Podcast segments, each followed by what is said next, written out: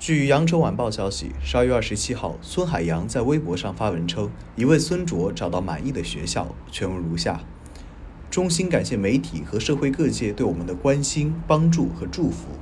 为了让孙卓能有一个安静、平和的生活成长环境，我们就不再公开他的后续有关情况了，也请大家理解和支持。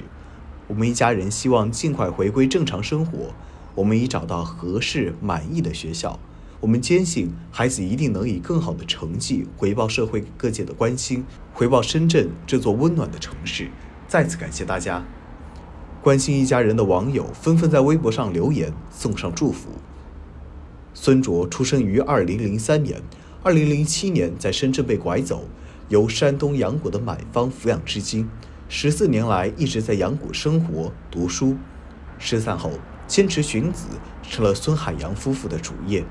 十四年间，夫妻二人悬赏二十万元人民币寻子，将自家的包子铺的店面改成“寻儿子店”，发起寻子联盟，与公益组织、警方、媒体合作，走遍大街小巷。孙海洋是电影《亲爱的》中韩德忠的人物原型。二零二一年十二月六号，公安部开展团圆行动认亲活动，孙海洋与失散十四年的儿子孙卓相认，并在深圳举行了认亲仪式。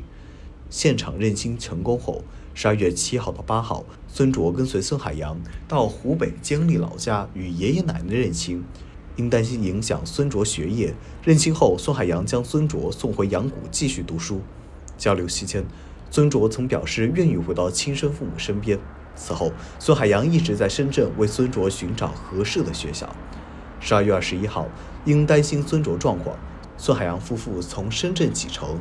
驾车一千七百多公里赶至山东阳谷，于二十二号晚抵达孙卓就读的山东聊城学校。十二月二十三号上午十时左右，孙海洋一家在千万网友祝福中驱车回深圳。如今，孙海洋表示，孙卓在深读书问题已解决，一家人终于可以齐齐整整在一起了。祝福！感谢收听羊城晚报广东头条，我是主播刘科。